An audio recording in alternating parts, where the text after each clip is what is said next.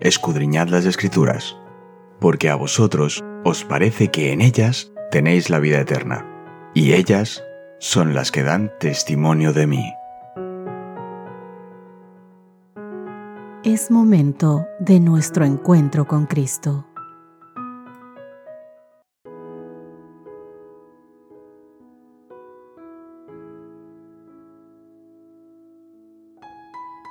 Muy buenos días, queridos amigos, bienvenidos sean todos ustedes a nuestro encuentro diario del estudio de la Biblia. Soy Cristina Rosas, un abrazo fuerte para todos los que en este día nos acompañan. Continuamos con nuestro estudio de esta semana. Recuerden, el título es Practiquemos la lealtad suprema a Cristo. Y nuestro texto base, el que seguro ya para mediados de semana está un poco aprendido, más que aprendido porque es muy cortito. Se encuentra en Efesios capítulo 6, verso 9. Y ustedes, amos, hagan con ellos lo mismo. Dejen las amenazas sabiendo que el Señor de ellos y de ustedes está en el cielo y no hace acepción de personas. Hoy vamos a ver el título Esclavos de Cristo. Veamos qué exige Pablo de los esclavos cristianos en las instrucciones detalladas que da en Efesios capítulo 6, los versos del 5 al 8. La palabra del Señor dice, Siervos, obedeced a vuestros amos terrenales con temor y temblor, con sencillez de vuestro corazón, como a Cristo, no sirviendo al ojo como los que quieren agradar a los hombres, sino como siervos de Cristo, de corazón, haciendo la voluntad de Dios, sirviendo de buena voluntad como al Señor y no a los hombres, sabiendo que el bien que cada uno hiciere, ese recibirá del Señor, sea siervo o sea libre. Oh, queridos amigos, Pablo pide a los esclavos cristianos que obedezcan a sus amos y que les brinden un servicio sincero y de excelencia, no cualquier servicio. Lo que llama la atención es su reiterada referencia a una gran sustitución que les pide que hagan. No deben colocar a su amo en el lugar que le corresponde únicamente a Cristo, ofreciéndole la lealtad que solo le pertenece a Cristo. Al contrario, queridos amigos, en los compromisos y la lealtad que motivan su servicio excelente y sincero, deben sustituir a su amo por Cristo el Señor. Al fomentar esa situación esencial, Pablo ofrece una concepción cristiana transformadora de la relación amo-esclavo. Presta atención a las diversas formas en que Pablo impulsa esta situación en ellos. Primero Pablo les resta importancia a los amos de esclavos al llamarlos amos terrenales y resaltar al verdadero amo celestial en el verso 5. Segundo, deben servir con respeto y temblor, con sincero corazón, como a Cristo. Tercero, Pablo presenta una sustitución con mayor claridad al argumentar que los esclavos cristianos deben ofrecer un servicio genuino como esclavos, no de sus amos, sino como esclavos de Cristo. Verso 6. Cuarto, en el cumplimiento de su servicio deben cumplir de todo corazón la voluntad de Dios, ofreciendo un servicio sincero y dirigido a Dios. Por último, Pablo apela al servicio bien motivado, ofrecido como quien sirve al Señor y no a los hombres en el verso 7. Por su servicio sincero, los esclavos cristianos pueden esperar una recompensa completa de Cristo en su venida. Han trabajado para Él y pueden esperar una recompensa de su parte, una idea especialmente atractiva para los esclavos no remunerados. Un esclavo puede sentir que su amo terrenal lo menosprecia o algo peor. Compara lo que te estoy diciendo con lo que dice Primera de Pedro capítulo 2 versos 19 al 20, porque esto merece aprobación si alguno a causa de la conciencia delante de Dios sufre molestias padeciendo injustamente, pues qué gloria es si pecando sois abofeteados y lo soportáis. Mas si haciendo lo bueno sufrís y lo soportáis, esto ciertamente es aprobado delante de Dios.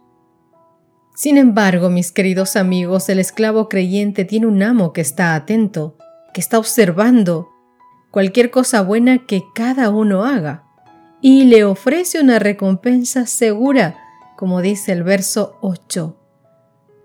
Queridos amigos, por más que quisiéramos que las escrituras condenaran abiertamente esta horrible práctica que estuvo presente en la tierra durante tanto tiempo, no es así.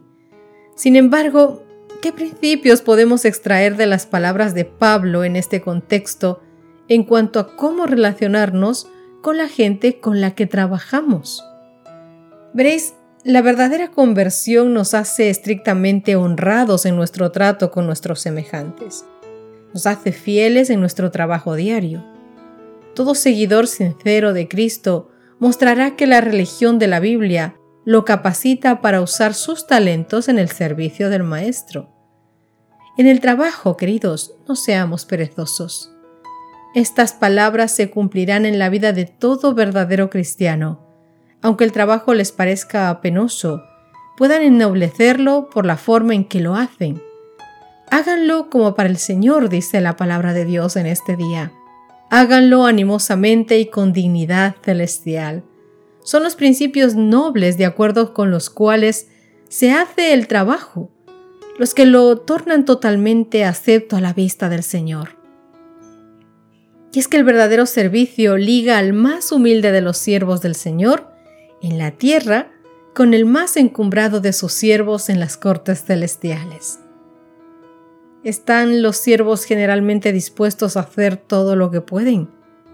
¿No es más bien costumbre prevaleciente deslizarse por el trabajo tan rápida y fácilmente como sea posible y obtener el salario al menor costo posible?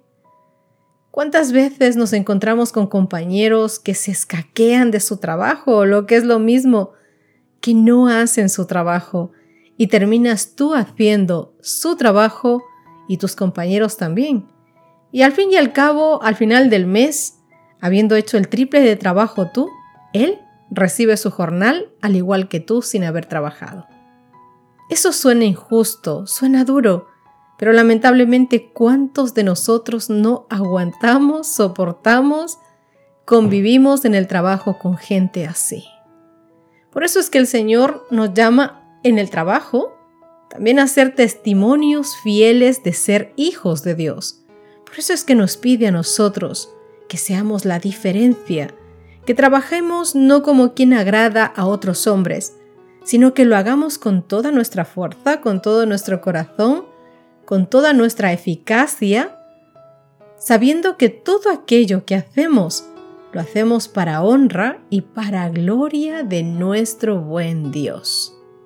Y esto no se nos debería olvidar nunca, aunque estuviéramos en el trabajo incorrecto, aunque no nos diera gusto hacerlo, o aunque estemos rodeados de gente que no suele trabajar honestamente.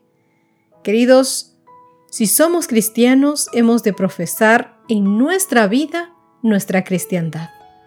Por eso es que Colosenses dice claramente, y todo lo que hagáis, hacedlo de corazón, como para el Señor y no para los hombres, seguros de que recibiréis del Señor la recompensa de la herencia, porque a Cristo el Señor servís. Todo lo que la mano encuentre por hacer, mis queridos amigos, debe ser hecho con esmero y prontitud la fidelidad e integridad de las cosas pequeñas, el cumplimiento de los pequeños deberes y de los actos de bondad, alegrarán la senda de la vida. Y cuando nuestra obra en la tierra esté terminada, cada uno de los pequeños deberes que hemos cumplido con fidelidad será atesorado como preciosas gemas delante de nuestro buen Dios. Mi querido amigo y amiga, que Dios te permita ser un gran testigo suyo allí, en tu trabajo, donde tú te encuentras. Que la gente pueda ver incluso lo diferente que eres, hijo de quién eres, solamente con mirar tu trabajo. Haz todo lo que esté en tus manos lo mejor que puedas. Te vean o no te vean. Porque los hombres pueden no estar presentes cuando tu trabajo sea bueno, firme y honesto. Pero hay uno más alto que cualquiera que no quita los ojos de encima nuestro. Así que aunque los demás no nos vean, Dios nos ve. Hagamos las cosas lo mejor posible y llenos del inmenso amor de Dios. ¿Qué os parece si terminamos nuestro estudio como es nuestra costumbre, dirigiéndonos hacia el trono de gracia de nuestro Dios para rogarle que Él sea en cada uno de nuestros trabajos con nosotros? Ora conmigo. Querido buen Dios que estás en los cielos, te damos gracias Padre Santo por tu bendición, por tu amor, por tu bondad, por tu misericordia, por tu lealtad y fidelidad a nosotros cuando nosotros aún estamos tan descarriados, Señor. Perdona, Dios mío, nuestra falta de afecto muchas veces hacia ti. Perdónanos, Señor, por ser hijos tan inseguros. Perdona nuestra falta de fe en muchas ocasiones en nuestras vidas, Dios mío. A ti te encomendamos a nuestros compañeros con los que trabajamos, porque solo tú conoces sus necesidades, sus angustias, sus miedos. Sé tú con ellos, Dios mío. Ayúdales también a trabajar la milla más igual que a nosotros, para que no hagamos solamente lo que nos piden e incluso menos de lo que nos piden, sino que siempre trabajemos dando más de lo que se nos pide, que seamos eficientes, eficaces en nuestros trabajos, para que la gente vea hijos de quienes somos, que hagamos las cosas con toda responsabilidad y amor.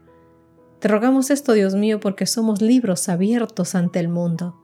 Queremos suplicarte, queremos rogarte, querido Padre, que seas tú en cada una de nuestras vidas. Oh Dios, hágase su voluntad en nosotros, sus hijos, su pueblo. Te ruego esto en tu dulce nombre, querido Jesús. Amén y amén. Mis queridos amigos, Dios os bendiga grandemente. Nos encontramos mañana.